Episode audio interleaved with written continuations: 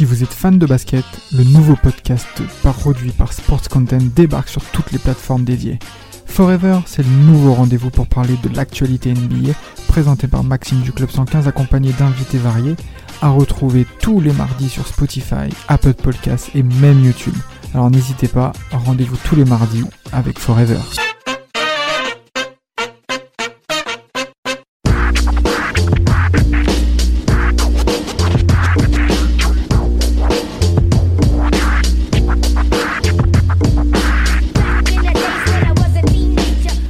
Là, les gars, on va parler d'un joueur que je sais euh, beaucoup apprécie.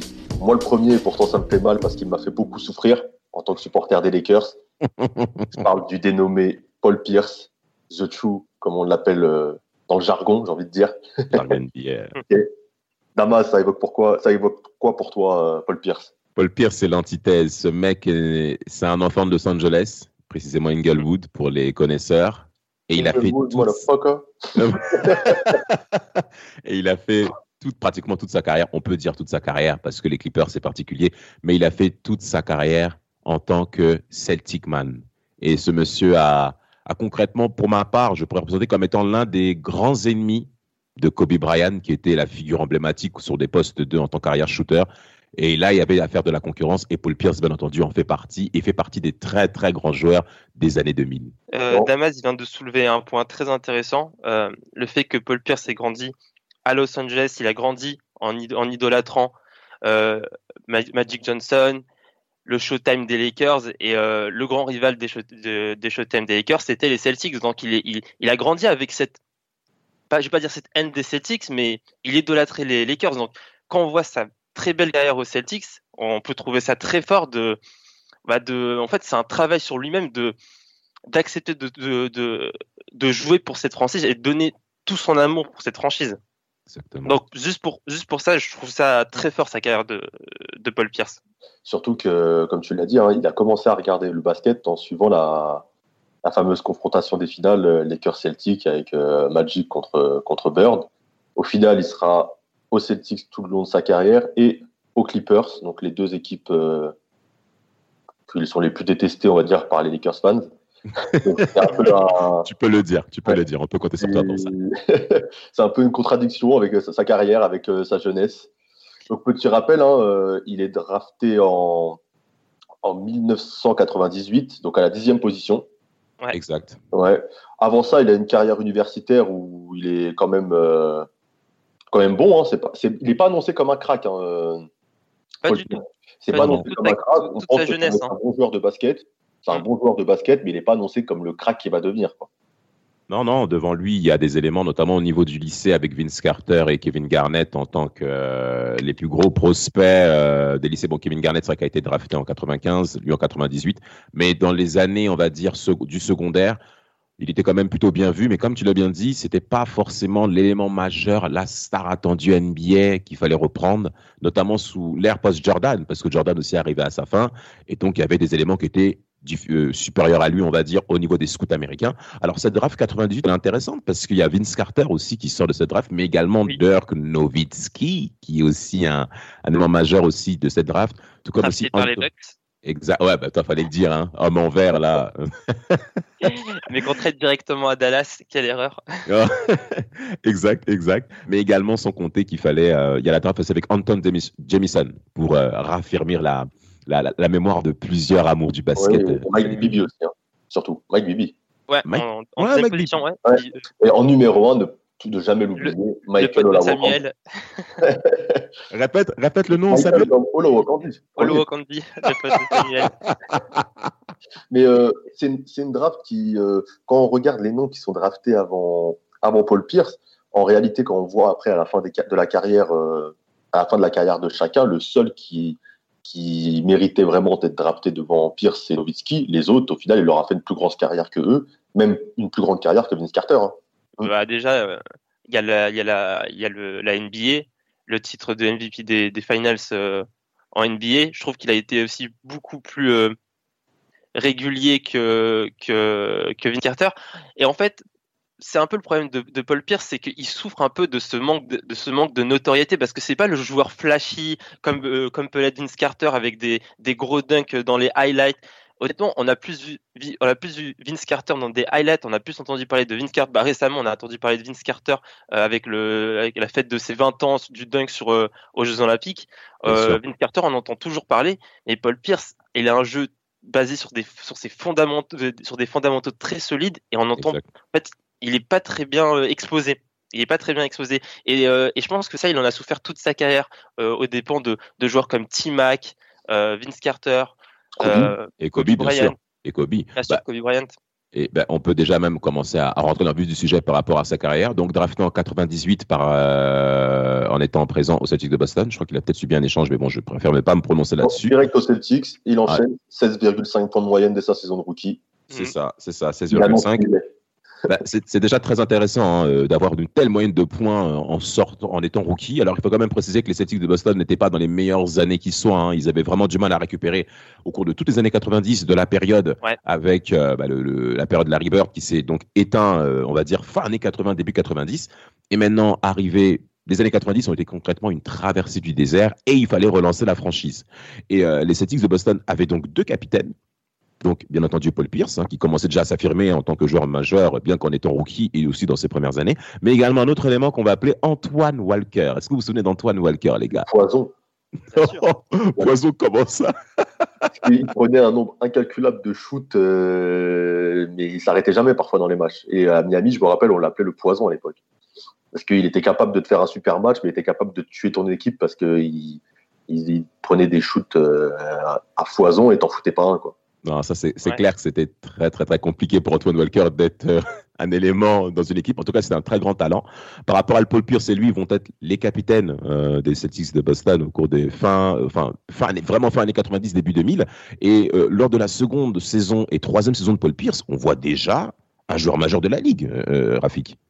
Oui, bah en fait, dès qu'il arrive en NBA, s'il met 16,5 points dès sa saison rookie, en plus, je crois qu'il accompagne ça euh, de, de 6,4 rebonds, 2,4 assists, 1,7 steals, donc une, saison rookie très très solide. D'ailleurs, il sera pas rookie de, de l'année, c'est Vince Carter qui, euh, qui, qui, aura le titre. Tiens, tiens. Parce que... Comment? Tiens, tiens, comme c'est étonnant. Oui, bah, c'est très étonnant. C'est parce qu'en fait, il est NBA ready, pas uniquement physiquement, mais aussi, aussi psychologiquement et émotionnellement. Il était déjà prêt au combat psychologique et émotionnel qu'imposait la NBA. Tout à fait. Et du coup, il a pu euh, tirer son impact de jeu dès la première année. Et la deuxième année, euh, il commence à exploser. Il, atteint presque les 20 points de moyenne, 5, accompagné de 5,4 rebonds, 3 assists à 44,2% au shoot. Et euh, je vais directement enchaîner sur la troisième année où là c'est un peu sans sa, breakout season mm. où ça commence avec la saison commence très mal où il va dans il va dans une dans un bar ou dans une boîte de nuit. il y a cette embrouille à Indianapolis. Voilà, Damas à cause de, à cause de toi. Encore vous. encore vous. vous, toujours vous. Arrêtez, hein. calmez-vous, les gars. Il va au Bus Club.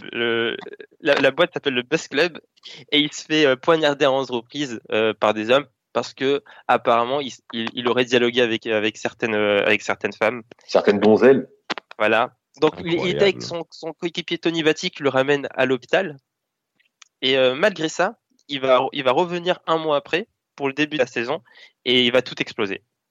25,3 points, hein. il gagne quand même 6 points. Sur, plus 6 euh, de différentiel par rapport à l'an passé. Hein. C'est ça, donc c'est quand même énorme. Hein. Ah, mais c'est la croissance, elle est magnifique. Magnifique. Surtout que les Celtics de Boston vont en finale de conférence Est. Hein, il faut quand même le dire face aux Nets de New Jersey. Hein, qu'on aura sans doute le temps d'en reparler au travers de notre podcast Team Duncast. Mais euh, concrètement, c'est l'année de l'explosion de Paul Pierce. Et d'ailleurs, je crois que c'est cette même saison où Shaquille O'Neal, au cours d'un match de saison régulière mythique, comme on le sait bien, entre les Lakers de Los Angeles et les Celtics de Boston, eh ben que Shaq donne le surnom à Paul Pierce de The Truth. Au cours de cette soirée-là, Paul Pierce, je crois qu'il marque plus de 34, 35 points. 42 points.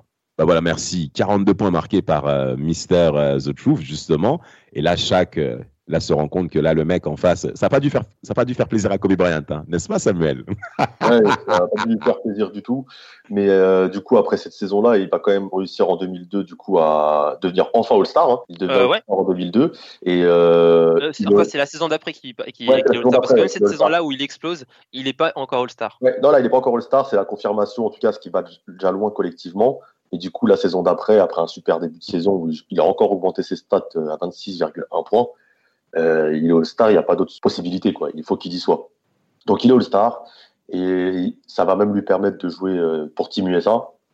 Bon, malheureusement, l'aventure ne va pas très bien se passer, hein. Encore Non, une fois, j'ai envie de dire. Mais euh, Oh a, une mauvaise- il a une mauvaise histoire avec Indiana, au final, Paul Pierce. Ouais, c'est vrai que c'est compliqué. Mais Ah en tout cas, mais, par rapport à. bah, c'est bien que tu parles de Team USA 2002 parce que c'était enfin Paul Pierce qui était l'élément majeur offensif hein, euh, et qui était.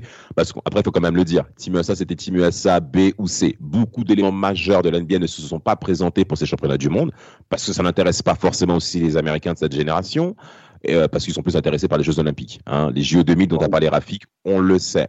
Et là, cette fois-ci, JO, non, ce, mondial 2002, les Américains se font battre euh, déjà de 1 par les Argentins en poule, je crois. Dans les matchs de classement. Et bien entendu, en demi-finale, malheureusement, ben, encore une fois, il se faut prendre une gifle par euh, Mister Stojakovic et, et la Yougoslavie de l'époque. Et, et- et Paul Pierce, qui était certes un élément majeur des, des- des- des États-Unis, ben, n'a pas pu amener ce titre tant attendu euh, sur, sur territoire américain, il faut quand même le dire. Donc c'est une défaite majeure. Mais pour Paul Pierce, ça sort quand même grandi. Euh, moi, j'aimerais juste dire un, un élément aussi, autre que ce, cette- que ce championnat du monde, c'est lors de la saison 2002-2003. Premier tour des playoffs, Indiana face aux Celtics de Boston. Encore Et il y a- vous. Non, mais ça, eh, Ça arrêtez. jamais, ça ne s'arrête jamais. Non, mais non, mais franchement, et ce jour-là, franchement, moi-même, j'ai compris. Parce qu'il y avait Al Harrington qui était en train de charrier Paul Pierce par du trash talking évident en fin de rencontre. Hein. C'était vraiment vers la fin de rencontre face à, à Paul Pierce. C'était pas le, la, la période de crutch time euh, non, mais on était vraiment dans une situation critique. Et t'as un face à face, tout le monde s'éloigne, comme dans un playground one to one et tout. Et t'as euh, Al Harrington qui insulte Paul Pierce, il lui parle mal et tout. Paul Pierce, lui fait un step back et ça rentre. Purée, les gars. Même moi-même, à la fin, j'ai fermé ma bouche comme un petit. Paul Pierce, il a dit non, t'es un petit joueur, Al. Et, et- en plus, il est passé. Oh, purée. Mais c'est euh, c'est une des caractéristiques de Paul Pierce, c'est que dès qu'il y a de la rivalité, du trash talking, dans les moments clutch, c'est là où il se montre. Il a mis beaucoup de gros shoots dans sa carrière. Il en a, bah, même la saison d'avant, il met un, euh, c'est lui qui, euh, qui sort un énorme match euh, contre Philadelphie, contre Philadelphie au premier tour. Ouais. Il, a- il- il met un 40, un 46 points pour euh, pour gagner la série. À, à cette époque, c'était c'était le meilleur des cinq donc, Exact. pour gagner 3-2. Et il, Exact. il, il amène d'ailleurs les Celtics jusqu'en finale de, de conférence. Et, et c'est cette euh, capacité de, de, de mettre des, des shoots en situation de rivalité euh, ou euh, dans des moments clash, c'est quelque chose qui appartient à Paul Pierce. Et je trouve qu'on n'en parle pas, on parle pas assez de Paul Pierce quand on parle de ce, de ce genre de moment. Bah, après, euh, ça va même se produire après, euh, on va en parler par la suite, notamment euh, le moment préféré de Vladimir avec la pause pipi versus les Lakers en 2008. Mais euh, après, après, du coup, cette saison euh, dont tu parlais d'Abaz, euh, ça va rentrer un peu dans les années noires des Celtics. Exact. Lui, il va continuer d'être performant. hein. Ça va Ah pas oui. bouger, euh, statistiquement, Ah il oui. est toujours là. Mais des bilans catastrophiques euh, de sa team jusqu'à jusqu'à l'avènement du, du Big Tree. Exact, exact. On a, on a, on a de la saison 2004 à la saison 2006-2007 où on a un Paul Pierce qui a 23 points, 21 points, 26 points euh, en moyenne et qui est également un très bon rebondeur également. On est à 6 rebonds en moyenne par, euh, par, euh, par, par match au cours de ces trois années ou quatre années noires qu'a concrètement connu Paul Pierce. Et il faut également l'honorer sur le fait que ce mec n'a pas pris la tangente comme certains gars quand ça va pas dans une saison ou deux. Hein. Hein, on, est sur, Ouais. on, est on est sur des saisons régulières de 82 matchs. Tu finis avec un bilan négatif. Tu es le joueur majeur, certes, mais ton équipe n'arrive pas à être performante. Et au cours de la saison, euh, les de ces quatre saisons, Paul Pierce, je l'ai pas entendu. Je sais pas si vous vous avez entendu, messieurs. J'ai pas entendu Paul Pierce dire ouais, je réclame un départ, un transfert, je vais me casser, je vais me barrer comme les petits couillons qu'on voit aujourd'hui. Excusez-moi des termes, mais euh, on peut parler maintenant de l'été 2007. à, à l'été 2007, là, par contre, la frustration comme, est, est- est à son paroxysme. Euh, il a besoin d'être accompagné. Il, co- il commence à être lassé des, euh, des échecs. parce que la saison précédente, le bilan de Boston, c'est 24-58 un bilan très moche, alors que lui, il est en 25 points, 6 rebonds. Ses stats sont toujours, sont toujours les, les mêmes. Et il fait le, on va dire, il, il, fait le, nécessaire auprès du front office pour que le front office recrute des joueurs et l'accompagne, mais des vrais joueurs, des joueurs qui pourront l'aider à atteindre la finale NBA. Et c'est là où, où, euh, où Danny Ainge nous, nous sort euh, deux trades pour ramener Kevin Garnett et Ray Allen. Samuel, pourquoi tu es silencieux? Encore des cauchemars. Hein. Moi, quand j'ai vu, euh, j'ai vu ces transferts cet été-là, je me suis dit, ça y est, ils, vont gagner. Enfin, il y avait, en fait, à l'époque, tu avais tellement l'impression que c'était énorme que tu, c'était inenvisageable que Boston ne soit pas champion à la fin de l'année. Bon, on peut à l'époque, les Lakers, c'était euh, la, crise totale au début, euh, avant cette saison-là. Oh, tu forces. Oh, on, avait fait un tour de playoff sympa contre Phoenix, mais. Euh, deux, deux, deux, même, hein. 2007-2007. Hein. C'était sympa, mais bon, c'était pas. Voilà, on, on savait qu'on n'allait pas viser plus haut avec une équipe comme ça. Finalement, finalement, ça a quand même eu lieu, puisqu'on va rejoindre cette fameuse équipe de Celtics menée par Paul Pierce en finale. Et là, il va nous faire un, un récital. Un, récital en 2008, et où pour moi, il est clairement le, le détonateur, le, clutch euh, player. Le, clutch player. le, leader, c'est lui qui, qui décide que cette année, c'est pour nous. Quoi. Exact. Alors, bon, c'est vrai que sa moyenne de points a diminué, hein, ah, pratiquement un point par match, et c'est pas très important parce que ce qui est intéressant dans ce trio, c'est que les trois mecs ont compris qu'il fallait réduire euh, la part offensive, la même la part de leadership sur le terrain. Chacun avait son rôle précis là-dedans. Kevin Garnett, notamment en tant que leader défensif, meilleur défenseur 2008. Euh, Paul Pierce en tant que leader charismatique des Celtics, parce qu'il représente quand même la maison verte.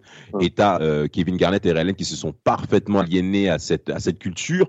Euh, Ray Allen avec sa science du travail et son shoot à trois points. Paul Pierce dans les, dans les 1 contre 1, on pouvait compter sur lui. Et clairement, cette saison, est-ce que vous avez le bilan exact de, de, de, des Celtics de Boston? 66-16.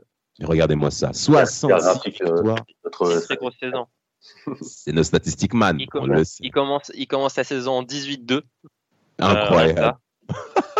18-2. Alors, c'est vrai que cette saison, euh, les Celtics ont eu du mal en playoff, hein, notamment pour sortir à l'Est. Hein, donc, 4-3 euh, face aux Hawks d'Atlanta. 4-3 euh, également avec son duel qu'on peut évoquer face à LeBron James, hein, parce que le match 7, même toute la série, on a affaire à Paul Pierce qui joue au poste 3, parce qu'on a Ray Allen qui joue au poste 2 en tant qu'arrière shooter. Et Paul Pierce fait face à la légende que, que voilà, que d'autres diront pas moi, ok? C'est l'un de mes adversaires les plus coriaces. On évitera de rentrer sur le sujet. Hein. À notre podcast, on évoquera ça. Vladimir va écouter notre podcast et il va, il va tomber Exact. Mais Paul Pierce euh, va, va, va concrètement, on va gagner ce duel face à LeBron James. Bon, facile à dire que va l'Armada, mais, euh, mais en tout cas, Paul Pierce sort vainqueur de ce duel un contre un face à LeBron James en 2008. Et en finale de conférence Est, ils sortent encore une fois les Celtics de Boston et euh, non, euh, pardon, euh, sortent les Detroit Pistons, hein, qui étaient donc les, les, l'équipe la plus régulière à, à, l'Est hein, au cours des années 2000, on le sait. 4-2. 4-2 exact. Et bien entendu, en finale NBA, Paul Pierce nous impressionne, hein Samuel? Ah, clair, euh, Face à l'armada des Celtics, les Lakers déjà sont un peu l'invité surprise à l'Ouest, parce qu'au début de saison, personne les personne les, pas les voit aller en finale. Hein. C'est clairement, il y a l'explosion de Bynum, ensuite il y a le trade de, de Pau Gasol. Mais euh, Bynum se blesse, donc au final, quand tu vas en finale, tu te dis que les Celtics, si les Celtics perdent, c'est un très gros échec et c'est une très grosse surprise. Il n'y a pas vraiment de surprise au final et les Celtics font le taf. Et notamment lors de ce fameux game, euh, il me semble que c'est le game 4, euh, game 4, il me semble, si je dis pas de conneries, où les Lakers. Ah, non. Hmm? Ouais, où les, Lakers où les Lakers mènent de, de, plus de 15 points. 24, 24, ils ont 24, De plus de 24 points. Paul Pierce euh, fait semblant de s'être blessé apparemment. Et alors qu'il est parti faire un petit pipi, et lorsqu'il revient. Ah non, on est en train de se gourer de game là, ah, Samuel. Ouais. Ça, c'est le game 1 là, où il part au okay. Euh, pour péter les plombs. Ouais, c'est le game 1 où il part au chiottes. et, ok. et après, il, il tue le match, mais de toute façon, on reviendra sur cette série plus précisément. Exact, exact, exact. Dans un podcast complet parce que ça mérite. Euh, d'être évoqué. Mais enfin, Paul Pierce euh, obtient le, le, Graal. Exact, il obtient le Graal. Et euh, bah, ce qui est intéressant, c'est qu'après, bah, les Celtics euh, continuent encore sur leur vague au cours de la saison 2008-2009. Mais il y a eu la blessure de Kevin Garnett qui a joué. Paul Pierce qui finit quand même au cours de cette saison 2009. All NBA Third Team, ok Parce que bon, il finit quand même avec 21 points par match. Je me souviens très bien de cette saison parce que bah, Kevin, c'était, KG s'était blessé et il fallait donc porter les squads. Ils ne sont pas arrivés au bout en étant sortis par le Magic. Mais Paul Pierce continue toujours à rester performant. En fait, il a concrètement été régulier pendant toute sa carrière, notamment au niveau du scoring. Au niveau du scoring. Mais ce qui est intéressant. Jusqu'à son départ des Celtics en réalité. Oui, oui, bon après là, c'était la vieillesse. Hein, concrètement, il fallait laisser la place à d'autres. Et puis. Euh. Exact, exact. Il fallait, il fallait, il fallait tourner la page. Maintenant un point majeur au niveau de, de sa personnalité, messieurs, que je voudrais qu'on puisse évoquer, c'est euh, le fait qu'il n'ait pas eu peur de rentrer dedans face à ses, différents adversaires en carrière. Euh, je me souviens lors de la, une anecdote finale 2010 hein, que les Celtics vont s'incliner face aux Lakers, la revanche, un 4-3 euh, qui, qui, est pour moi la plus belle finale NBA euh, concrètement de ces dix dernières années en termes de qualité de jeu. Ils auraient pu prendre cette finale. Hein. Euh, ils menaient de 13 points dans, dans le game 7 en deuxième mi-temps. Ah, ils auraient pu. Ils auraient pu, ils auraient pu. Euh, cette anecdote, Paul Pierce dit à Kobe Bryant lors, de la, lors du match 2 que les Celtics remportent euh, euh, à Los Angeles, donc ils égalisent la série à, une victoire partout. Celtics, à la fin du game, dit à Kobe on ne reviendra plus à Los Angeles. Bon, il s'est bien trompé, le gars, parce que après les, les, les, Lakers vont gagner le game 3. ok? Mais c'est pour vous dire qu'il n'a pas eu peur de rentrer dedans face à l'un des joueurs, ben même l'un des joueurs ben, de, l'histoire, soyons clairs. Face au meilleur joueur actuel en plus, à ce, moment-là. Oui, en plus, en plus. Donc, euh, moi, messieurs, ce que j'aimerais vous dire, qu'est-ce que vous retenez de, de, ce grand joueur qu'est Paul Pierce euh, À vous la parole. Alors, moi, je retiens son, son style de jeu. Euh, c'est pas un style de jeu qu'on voit beaucoup aujourd'hui. J'ai un nom en tête, mais je le dirai pas parce que ça va énerver des gens. Euh, mais euh, aussi, il faut dire là, c'est quoi ton problème Dis les choses. Non, mais en fait, en termes de, en fait, avec, en fait, il a son style de jeu avec des fondamentaux très solides, euh, un mid-range très très fort. Son mid-range, il est incroyable. Un shoot à trois points très fiable. Physiquement, c'est pas un monstre, Paul Pierce. Il s'est développé. Il arrive à finir fort au, au cercle, mais il est pas, c'est pas quelqu'un de, de, très très explosif. C'est pas, euh, c'est pas un, c'est pas un, un, gros dunker. Il peut finir fort au, cercle, mais c'est pas euh, Vince Carter par exemple. Euh, là, sur son style de jeu, basé sur des fondamentaux très solides, j'ai beaucoup, j'ai, j'ai beaucoup apprécié. ensuite, bah, ce côté rivalité. Sans la comparaison avec Middleton, j'ai pas envie. Exactement. Avec, Middleton, sans le côté, sans le côté finir fort au cercle. oh là là. La boutique, la boutique. Des fondamentaux très solides, un très bon footwork. C'est vrai que c'est quelqu'un qui n'avait pas, peur des rivalités, qui adorait la rivalité. Il est... Les matchs contre Kobe, il, euh, il faisait des, des, gros matchs, Paul Pierce. Contre LeBron James, il fait, euh, son, il fait son carrière high euh, contre, contre LeBron James où il met 50 points contre Cleveland. Il faut le faire. Hein. c'est quelqu'un vraiment qui a toujours aimé la rivalité. Euh, et, c'est ça que je retiens de Paul Pierce, son style de jeu et le fait qu'il aimait la rivalité. Moi, ce que je retiens, c'est son côté euh, anti-héros, j'ai envie de dire. Il n'était pas celui qui était le plus médiatisé, il n'était pas le plus hype, mais euh, il était sûrement l'adversaire de Kobe le plus sérieux. Hein, on a, médiatiquement, c'était pas Iverson, c'était pas T-Mac, c'était pas Vince Carter, c'était pas tous ces gars qui étaient placés à des à des échelles pour certains disproportionnées. Et euh, lui, il était un peu dans l'ombre de tout ça, mais quand il fallait répondre sur le terrain, il était là. Moi, en tant que, que, fan des Lakers, c'est un des mecs que je respecte beaucoup. Euh, j'aimais voir des confrontations Kobe Pierce, j'aimais ce côté euh, trash talking, ce côté même euh, spectacle, hein, parce que c'est faisait du show, hein, c'était un gars charismatique, quand même un gars charismatique. Donc moi, très gros respect pour, pour Paul Pierce et malgré ses passages aux Clippers catastrophiques, aux Nets, aux Wizards, on va faire quoi ah, Mais il fallait fermer la porte. Il fallait fermer la porte. Aux Wizards, il n'existait pas parce que de toute façon, c'est après notre époque Team Duncast. Brooklyn, je suis d'accord, c'est un échec. Aux Wizards, il y va pour euh, accompagner John Wall et Bradley Beal, apporter du leadership, euh, parce que ce groupe manquait de leadership encore, ils étaient jeunes. Et après, contre les aux Clippers, bah, il est allé là-bas pour essayer de gagner une bague, mais voilà, il était, il avait un rôle très, très secondaire là-bas. Mm. Petite, anecdote par rapport à, ce qui s'est passé aux Wizards. Euh, il met un shoot euh, de gagne, je crois, au premier tour des playoffs. Là, je ne sais même plus c'est lesquels. Atlanta. Contre mm. Atlanta, exactement. Là, voilà, parfait. Et en plus, ce qui se passe, c'est que il y, a un match où il y a en première mi-temps, as tous les joueurs du banc des, des, des, des, Wizards, ils sont tous sur le téléphone en train de regarder qu'est-ce que disent les gens sur moi? Paul Pierce, qui n'est pas de cette génération, qui n'est pas cette génération euh, réseaux sociaux de bâtards là que moi-même je, je réprimande. Euh, il pète les plombs. Il dit aux gars, écoutez, si jamais vous êtes encore sur vos téléphones, je vous gonfle tous. Lâchez vos téléphones, concentrez-vous sur le game. Et t'as tous les petits, euh, les Kelly Junior, tous ces petits couillons là, qui ferment leur téléphone et tout. Oh, papa Pierce, il a parlé. Mais tu vois, c'est, moi, moi c'est ça que j'aime. Tu vois, c'est que Paul Pierce a conservé son identité durant toute sa carrière du fait que je suis anti-héros, comme a parfaitement dit Samuel, et que en plus de ça, le mec, il a toujours joué avec ses épaules. Il a des épaules, Paul Pierce. Il n'est pas explosif, comme tu l'as dit, Rafik, mais en termes de Elding, parce qu'il ne dribble pas vite comme, euh, comme on connaît, comme Timac. Mais par contre, quand il place son corps, il est inarrêtable. Il a plusieurs fois utilisé cet aspect-là de son jeu durant toute sa carrière. Il s'est maintenu pour toujours rester performant. Default star, c'est vrai, pas avec la même visibilité, mais concrètement, Paul Pierce n'a rien envie à qui que ce soit par rapport à ce qu'il a produit sur le terrain. Et moi, je dis the truth.